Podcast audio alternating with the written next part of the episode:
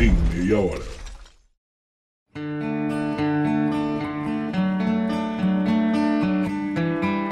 Bom dia, boa tarde, boa noite para você que está me ouvindo agora. Meu nome é Vitor Augusto, sou professor de Geografia e Atualidades e nos próximos 30 minutos eu te garanto que você irá entender muito mais sobre o episódio extremo de chuvas no litoral paulista em fevereiro de 2023.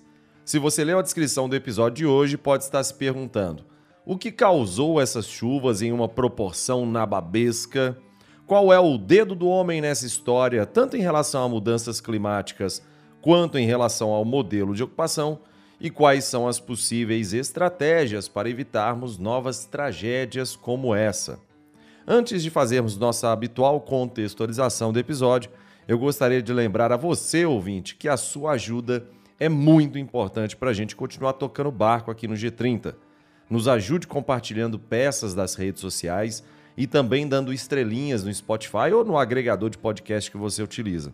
Isso nos ajuda muito, mas muito mesmo. Obrigadão do fundo do coração. Eu agradeço demais da conta.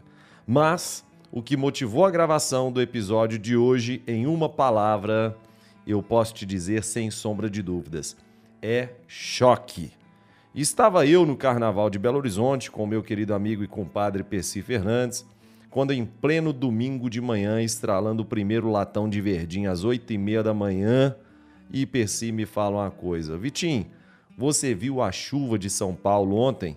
Eu respondi para ele, falei, não. E aí ele me solta, Uai, até porque mineiro fala uai, né, gente? Mas enfim. Falou, uai, mas passou de 600 milímetros em menos de 24 horas. E aí eu quase que dei aquela cusparada com a cerveja que tava na boca, sabe aquelas cenas clássicas de filme? Disse para assim, what? Como assim? É, é claro que não pode existir isso, não faz sentido nenhum em 24 horas chover mais de 600 milímetros. Que loucura que é essa, Percy? Você não viu errado, não? Com certeza, você tem certeza que, que você não viu errado, com certeza o dado que você viu está errado e o problema de tudo é estava certo.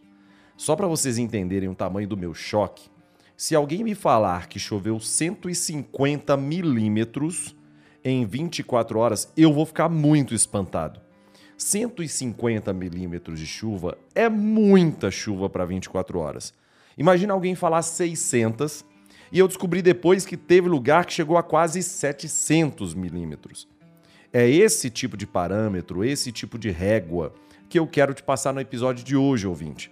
Antes de chegarmos nos números absurdos, vamos pensar na contextualização sobre as características naturais da região e o modelo de ocupação humana que foi estabelecido ali. Falando bonito, a gente pode dizer que é a resultante das duas variáveis que eu acabei de citar seria uma obra conjunta de uma natureza retrabalhada e afeiçoada aos propósitos do viver humano. Mas agora, sem falar bonito e falando de forma mais direta possível, o ser humano ocupou uma região com médias de precipitação elevadíssimas, relevo muito irregular e sem a devida condição infraestrutural. O resultado são as cenas lastimáveis que a gente viu. Inclusive, são cenas que se repetiram ao longo da história do Brasil em diversas escalas e regiões diferentes e se repetirão sem sombra de dúvidas. Eu repito, se repetirão sem sombra de dúvidas. Eu gravei um episódio em 2022 sobre o que aconteceu em Petrópolis e, inclusive, me orgulho muito porque ficou um episódio muito bacana para entendermos o que aconteceu por lá. E, claro, nos ajuda muito a entender a situação do litoral paulista também. Para você entender melhor a questão natural das chuvas em São Paulo, a ciência divide o território paulista em unidades pluviais. E as unidades pluviais que nos interessam para o episódio de hoje são a unidade do litoral e a unidade leste, com destaque para o município de Ubatuba e Santos, que são os municípios das subunidades norte e central da fachada litorânea de São Paulo. Inclusive, eu deixei esse estudo aqui na descrição do episódio, beleza? Em Ubatuba, para o mês de fevereiro, a gente teve picos que superaram 700 milímetros no ano de 1996 e 1998. Eu repito, superaram 700 milímetros para o mês de fevereiro.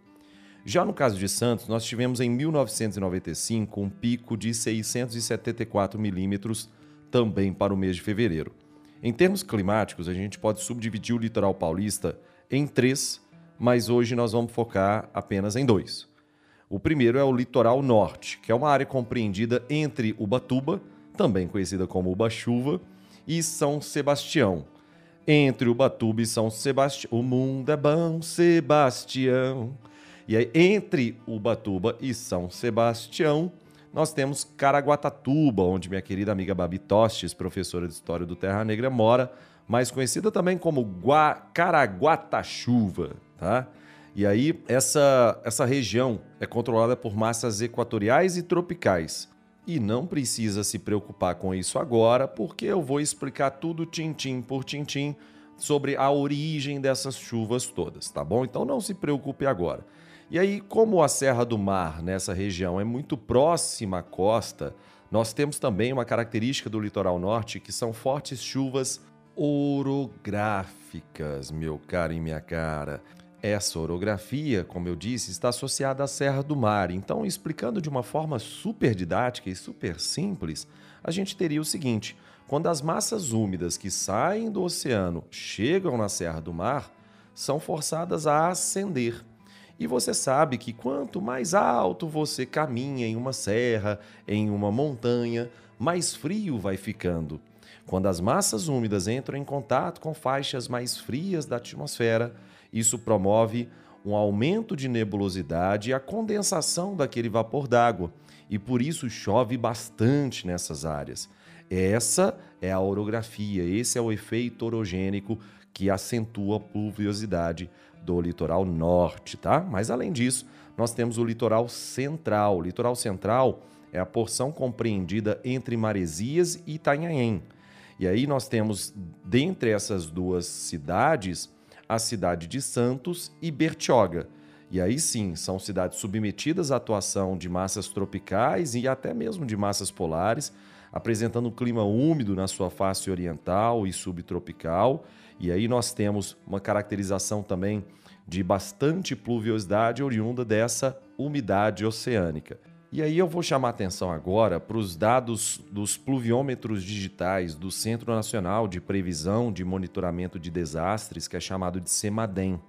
Em 24 horas, basicamente entre 9 horas do sábado, no dia 18, e 9 horas do domingo, no dia 19, a chuva somou 682 milímetros em Bertioga, 626 milímetros em São Sebastião, 388 milímetros no Guarujá, 337 milímetros em Ilha Bela, 335 milímetros em Ubatuba, 234 milímetros em Caraguatatuba, 234 milímetros em Santos, Praia Grande também, São Vicente também, enfim nós tivemos muita chuva. E só lembrando, gente, que eu citei o CEMADEM, que é o Centro Nacional de Previsão de Monitoramento de Desastres, e o CEMADEM é fundamental para o país. Eu dei mais detalhes, inclusive orçamentários, lá no podcast que, uh, sobre o que aconteceu em Petrópolis, tá? Uh, legal é que o Carlos Nobre, que é um dos monstros da climatologia brasileira, esteve envolvido na sua criação e daqui a pouco eu vou precisar citar o Carlos Nobre de novo. Só para você entender o que é um milímetro de chuva, quando a gente fala assim, olha, 682 milímetros de chuva em Bertioga, o que, que significa isso? Um milímetro de chuva equivale a um litro de água por metro quadrado. Em pontos em Bertioga e São Sebastião, a gente teve 400 milímetros em menos de 6 horas. Gente, 400 milímetros para menos de 6 horas é um volume assombroso, é realmente apavorante. A Babi Tostes, que eu citei aqui, amiga minha, professora de história, ela realmente ficou muito assustada com a situação toda. E olha que ela estava em Caraguá. Tá? Lá em Caraguá choveu menos do que choveu em Bertioga, por exemplo. Assim, eu posso falar que a chuva lá em Bertioga, dos 400 milímetros em menos de 6, em menos de 6 horas, teria passado de meio metro de altura Estou falando de meio. Você, se tivesse um metro quadrado, a chuva passou de meio metro de altura. É assombroso mesmo. Pensando numa área gigantesca como, como foi a área afetada, é uma precipitação extrema, é um episódio extremo. E é um fenômeno que foi previsto, inclusive, pelo CEMADEM. O CEMADEM alertou as defesas civis do estado de São Paulo, só que o CEMADEM, claro, como uma previsão, não, não tinha a acurácia, e é impossível ter a acurácia de que realmente vai chover 682 milímetros em Bertioga. Mas o CEMADEM, de fato, já tinha alertado que realmente viria um volume bastante expressivo de chuva. E aí muita gente também começa a me perguntar, ô Vitinho, isso é um recorde? Porque com quase 700 milímetros de chuva em poucas horas, em 24 horas, né, 682 milímetros, muitas pessoas, tanto da, da população quanto da imprensa, começam a se questionar se esse volume já foi o maior já registrado no Brasil. O grande problema é que a resposta é muito difícil, porque a gente tem uma, uma, uma, capacidade de mensurar isso, ou seja, a gente tem pontos de medição de chuva tá, bastante precisos hoje, no século XXI, por exemplo. Inclusive, a gente só mediu essa quantidade de chuvas porque a gente tem muitos pontos de medição, de mensuração dessas chuvas espalhados por todo o país. Tá? Até porque ah, imagina que ah, no passado a gente já pode ter tido uma chuva com essa proporção, mas a pane é que a gente não tinha infraestrutura para medir tudo isso, né? Então é muito complicado falar dessa forma e, ah, e é sempre o que eu trago para vocês aqui, né, no, no, Geografia em Meia Hora. A gente tem que parar de, ser, de fazer a sociedade do ranking, né? De, de, de patrocinar a sociedade do ranking. É sempre o melhor professor, o melhor canal no YouTube, a maior chuva. Para com essa bobagem de sociedade do ranking, gente. pelo amor de Deus, que preguiça disso. Então, isso é um volume assombroso em nível mundial, sem sombra de dúvida. Agora, se é o maior, isso pouco importa. No ano passado, por exemplo, a cidade de Petrópolis, na região serrana do Rio de Janeiro, registrou tá, a maior chuva da sua história, olha a maior aí, em menos de 24 horas, que foram 534 milímetros. Eu estou falando de Bertioga com 682, é, é, é muita coisa mesmo. Nessa região do litoral norte de São Paulo, mais especificamente em Caraguatatuba, nós tivemos um episódio muito triste. Foi uma catástrofe de 1967, considerada uma das maiores tragédias naturais já ocorridas no país. O município, na época, tinha 15 mil habitantes. Hoje tem, tem quase 125 mil, tá? mas na época tinha 15 mil. Cerca de 500 moradores perderam a vida por causa do excesso de chuvas naquela data. E aí, só a título de curiosidade, tá? nós tivemos já registros, por exemplo, pela Organização Meteorológica Mundial, de em alguns locais, aí eu estou falando de Oceano Pacífico, tem uma ilha chamada Ilha Reunião, e em 1966, entre os dias 7 e 8 de janeiro, essa ilha registrou 1.285 milímetros em 24 horas. É, é assombroso. Outra medida também na Babesca foi lá na península do Yucatán, no México, que mensuraram no ano de 2005 1.633 milímetros. E aí, principalmente conectado à passagem de um furacão, que era o furacão Vilma, e acabou gerando uma precipitação assustadoramente alta. Mas, voltando aqui, tirando toda essa questão de ranqueamento e curiosidades, o que, que teria causado? E aí, é evidente que a gente tem que falar de mais de um fator, né? Quais foram os fatores que levaram essas chuvas em excesso? Vamos lá, eu, eu fui buscar os cientistas por motivos óbvios, né? Nós trabalhamos com divulgação científica, então a gente vai lá buscar os cientistas. Como eu sempre digo aqui, o Geografia em Meia Hora serve para ser papagaio de cientista. E é justamente aqui, por isso que nós estamos aqui, tá bom? Olha só, eu mesclei algumas explicações da Karina Lima em um ótimo fio do Twitter. A Karina é doutoranda em climatologia na URGS, minha querida URGS, lá de Poa, lá de Porto Alegre, ah, no verão especificamente, o Forno Alegre. Ah, com as explicações também do Wanderson Luiz Silva, que é meteorologista e professor da UFRJ, e também com as do Mamedes Luiz Melo, que é o meteorologista-chefe do INMET, que é o Instituto Nacional de Meteorologia tá? e também com Carlos Nobre, que é o semideus da climatologia brasileira. O legal é que todos eles falaram que é muito perigosa a afirmação de que esse episódio está conectado às mudanças climáticas. Então é muito difícil você de imediato, gente, conectar esses episódios a mudanças climáticas. Os cientistas não estão falando que esses episódios não estão conectados às mudanças climáticas, mas que a gente ainda precisa de mais carga de estudos para poder um dia falar que sim, As chuvas no litoral de São Paulo em fevereiro de 2023 estão conectadas ao aquecimento global. Entenderam? Então vamos lá, eu vou colocar os fatores aqui. Não significa que tem um mais importante que o outro, tá? Eu só vou colocá-los de uma forma que você consiga entender até por áudio. Olha o que eu não faço por você. Trabalheira toda para você entender e repassar isso didaticamente para você. E eu não ganho nem as cinco estrelinhas lá do Spotify, hein? Tô de olho em você, viu, ouvinte? Tirando o jabá aqui no estilo gaveta agora, vamos, vamos lá para os seis fatores que eu vou elencar aqui para explicar essa bizarrice dessa precipitação. Um, um dos fatores, tá? um dos seis que eu vou elencar, é o corredor de umidade que se forma lá na Amazônia e chega até o estado de São Paulo. E sim, por incrível que pareça, essa umidade alcança sim o litoral de São Paulo. Então, essa umidade é a umidade amazônica. Lembrando que a gente ainda vai ter um episódio aqui mais para frente sobre o rio voador, tá bom? Mas lembra que nós temos sim um corredor de umidade amazônico e que transfere umidade lá da região norte para a região sudeste.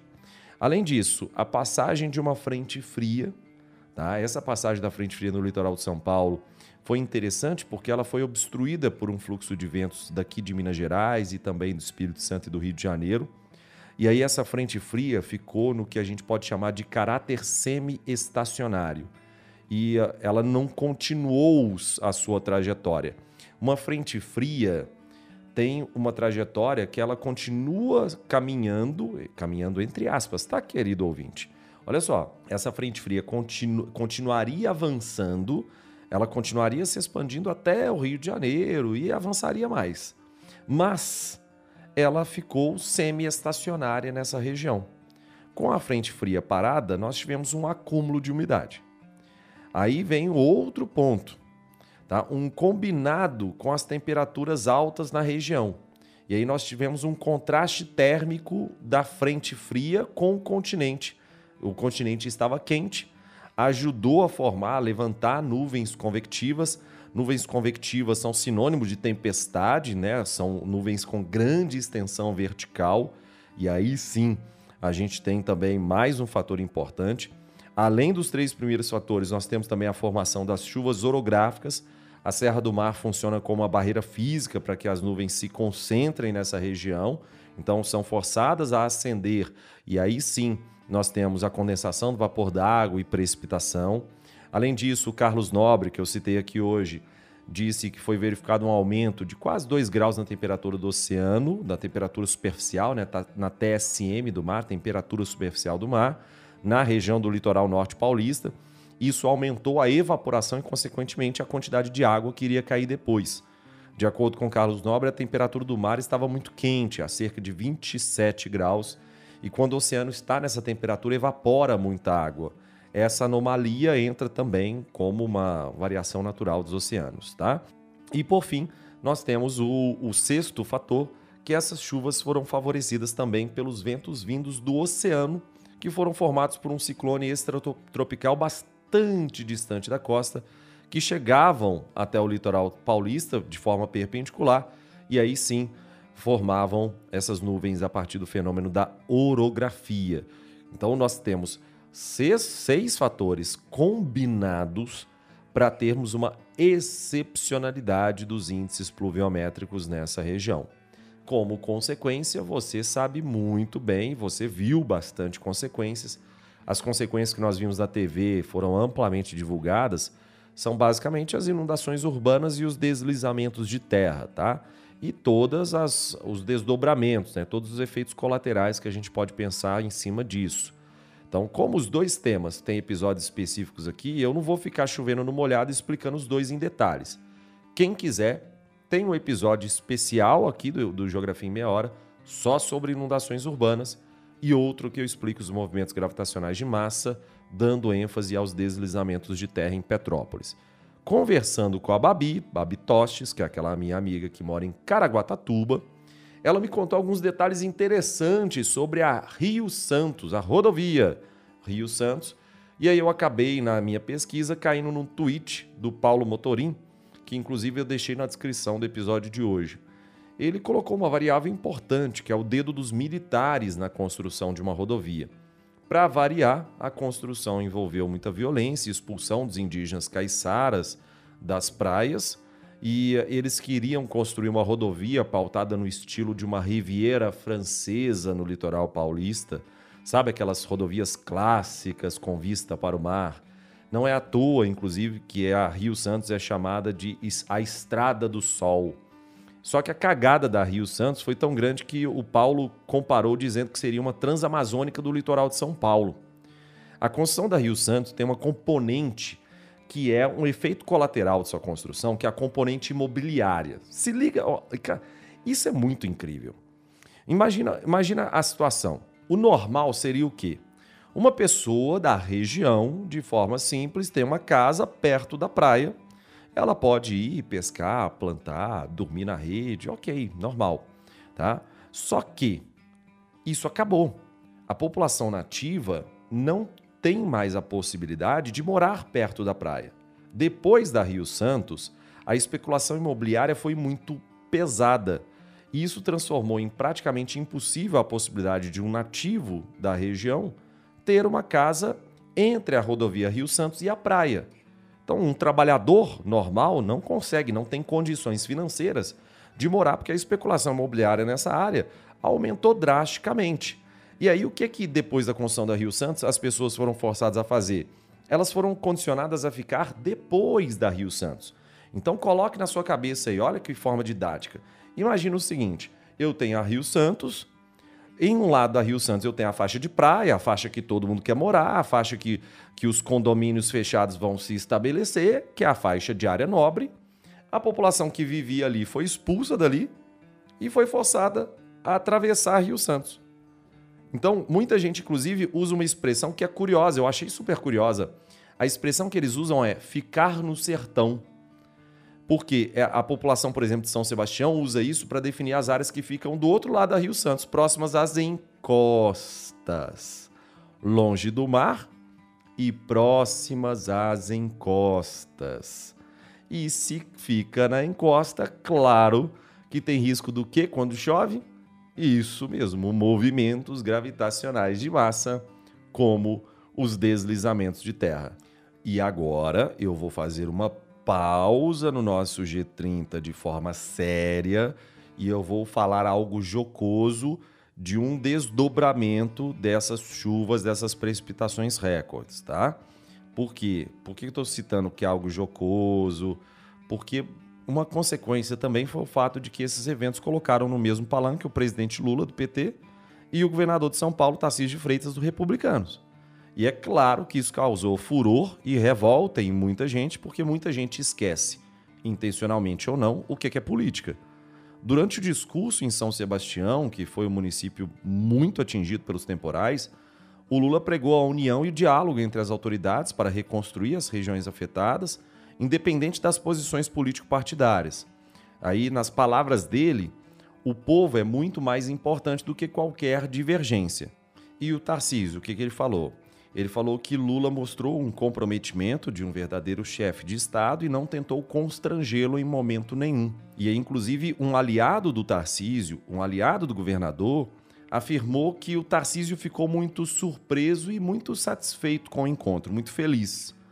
De acordo com esse aliado, Tarcísio disse que Lula se comportou como um líder nato e mostrou-se superior a qualquer rixa partidária. Olha que curioso. E ainda dentro desse ato que eu estou fazendo, com falas mais jocosas, com desdobramentos mais jocosos, porque é no mínimo curioso você ter o Tarcísio e o Lula no mesmo palanque, tá? É por isso que eu estou fazendo esse ato. É, só para a gente encerrar esse ato e voltar para uma fala mais séria, tiveram algumas imagens registradas que fizeram muito sucesso na internet no condomínio Jardim Acapulco, no Guarujá, litoral de São Paulo condomínio no qual Neymar tem uma mansão, tá? Parece que o Robinho também tem uma mansão lá e mostra diversos carros de luxo que estão submersos pela enchente, por aí vai. Isso viraliza bastante também na internet. Mas aí voltando à questão, voltando a toda a seriedade que esse episódio exige, a gente tem que eh, entender o seguinte: os, todos os desdobramentos dessas, desses deslizamentos de terra, dessas inundações, são desdobramentos gravíssimos. Então a gente já tem alguns gargalos para a nossa economia e para o nosso desenvolvimento que são muito catalogados, são gargalos históricos. Por que não dizer, por exemplo, da falta de universalização do saneamento básico no Brasil, né? Do triste dado de que realmente a gente ainda não conseguiu universalizar, e está muito longe disso, diga-se de passagem, né? Que a gente efetivamente não conseguiu universalizar saneamento básico no Brasil. Episódios como esse não favorecem em nada tá? uma tentativa de melhorar a infraestrutura sanitária dessas cidades. Além disso, a infraestrutura do sistema de transportes foi profundamente afetada. A, a gente tem que lembrar que diversas rodovias locais e a própria Rio Santos foram interditadas em vários pontos e isso gera problemas econômicos gravíssimos para as cidades. Tem cidades que estão ilhadas em relação a essa situação. E aí a gente tem episódios de morbidade populacional e mortalidade populacional. Aumenta-se o índice de frequência e ocorrência de doenças na população, mortes populacionais tá, em larga escala sendo verificadas e, consequentemente, nós temos sim como desdobramentos, como consequências, consequências muito graves para essa população. E aí você pode me perguntar, Vitinho, você está chegando no final do episódio e sempre que chega no final do episódio a gente fala sobre solução. Por quê? Porque, gente, isso aqui é simples. Como qualquer podcast que fala sobre, sobre um evento, a gente tem que dar causa, consequência e solução. Eu já falei de causa, já falei de consequência, já dei contextualização e agora a gente vai para a solução. Uma das principais soluções é que a gente tem que primeiro entender o tamanho do buraco. Lembra que eu falei que ainda se repetirão no futuro, em diversas outras ocasiões, esses episódios? Pois é. A vice-diretora do Centro Nacional de Monitoramento e Alerta de Desastres Naturais, que é o CEMADEM, que eu já avisei para vocês aqui hoje, que é a Reginal Valar, conduziu um estudo baseado no censo 2010 que mostrou que há 10 milhões de pessoas que moram em áreas de risco no Brasil. Dessas 10 milhões, mais de 2 milhões em áreas de alto risco. E esse se transforma no nosso grande desafio. Vi uma entrevista recente do Carlos Nobre falando sobre isso, que é brilhante, que é sensacional. Por quê? A gente tem um desafio de reduzir o risco de milhões de brasileiros. E é uma tarefa muito difícil. Por quê? A gente tem que adaptar a infraestrutura brasileira a gente tem que criar um grande projeto de reflorestamento, a gente tem que se proteger em relação aos efeitos das mudanças climáticas. E claro, se essas pessoas moram em áreas de risco, a gente precisa investir no Minha Casa Minha Vida. Não se pode colocar empreendimentos Minha Casa Minha Vida em áreas de risco, áreas de encosta, beira de rio. E como eu disse, os dados são assustadores. É muito difícil você lidar com 2 milhões de pessoas. Você imagina o custo que se tem o investimento, melhor dizendo, que vai, ser, vai precisar ser feito para você retirar 2 milhões de pessoas que estão morando em áreas de alto risco. Só no Rio de Janeiro, por exemplo, foram catalogados 40 mil pessoas vivendo em áreas com mais de 25 graus de declividade na região serrana. Então é um desafio que não é da noite para o dia. Então, no Brasil, por exemplo, o maior número de mortes por desastres naturais é por deslizamento de terra e inundações urbanas porque existem milhões de pessoas que vivem em encostas e vivem em áreas vulneráveis a essas inundações. Que seja na encosta também, não é só deslizamento de terra, enxurrada também mata muita gente. Então, a, a, o primeiro ponto que a gente tem que fazer, já que a infraestrutura para isso é muito cara e realmente mais demorada em qualquer país, o primeiro ponto é que em nenhum dos municípios do drama do litoral de São Paulo a gente tinha sirenes. Então tem que colocar sirene, com as pessoas já treinadas, e aí as pessoas vão ser treinadas para buscar o seu lugar em segurança quando a sirene toca, um local que já foi mapeado de forma prévia, porque aí sim, assim que o Semadem anunciar uma ameaça maior, a Defesa Civil dispara a sirene na hora do risco. Pronto. As pessoas têm tempo de sair de suas casas, correr para um lugar seguro para se abrigar, e a gente pode, depois disso feito, começar a pensar em realmente tirar essas 2 milhões de pessoas. Porque essa retirada tem um, um, um, valor de investimento aí de bilhões de reais. Então, sem ter sirene, sirene é o primeiro passo, sirene é o passo paliativo. Logo depois, vem a construção de habitação para essa população em outros locais e a transferência dessa população. Aí sim é algo muito mais complexo, é algo que se pensa em médio e longo prazo. Mas é impressionante como é que o planejamento urbano brasileiro, e aí eu nunca, nunca esqueço do, do João Marcelo, meu querido amigo professor de geografia do Terra Negra, do João Marcelo falando sobre a urbanização periférica e o tanto que a, a gente tem uma precariedade infraestrutural nessas áreas, porque isso é uma característica muito clássica da urbanização periférica. Ter 2 milhões de pessoas no Brasil ainda vivendo em área de alto risco e ter 10 milhões de pessoas vivendo em área de risco é uma situação assombrosa. Para variar, a ocupação humana está errada e a natureza cobra a sua conta. Mas algo me diz, justamente por isso que eu acabei de falar, que eu vou voltar aqui para comentar outros episódios tristes de deslizamentos de terra e inundações no Brasil. Eu quero que você fique com Deus, meu caro e minha cara ouvinte. Sejam muito felizes, façam um ótimo dia. Muito obrigado pela companhia até aqui. Não deixe de ranquear aqui no Spotify ou no principal agregador de podcast da sua preferência. Um beijo no seu coração e até semana que vem com mais um episódio super bacana do G30 feito com muito carinho para você. Um beijo, tchau, tchau.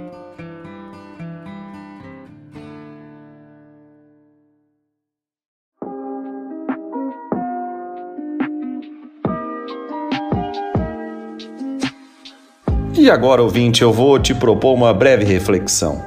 Você já parou para pensar que os modelos educacionais e a própria infraestrutura da escola são do século XIX?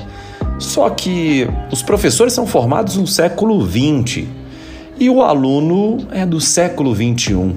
É justamente em cima desse descompasso que um canal no YouTube produz o seu conteúdo. Esse canal chama Terra Negra e tem o objetivo de produzir aulas em loco e eu tenho um prazer muito grande de produzir conteúdo com os meus amigos e ultra competentes professores que fazem parte desse coletivo de humanidades em geral. Já produzimos aulas sobre vulcões em cima dos vulcões ativos no Chile, produzimos aulas sobre guerra civil da Síria na fronteira com a Síria nas colinas de Golã, sobre a Palestina na faixa de Gaza. E portanto, eu acho que vale a pena você se inscrever no canal e principalmente conhecer o nosso conteúdo que eu tenho certeza que você vai adorar.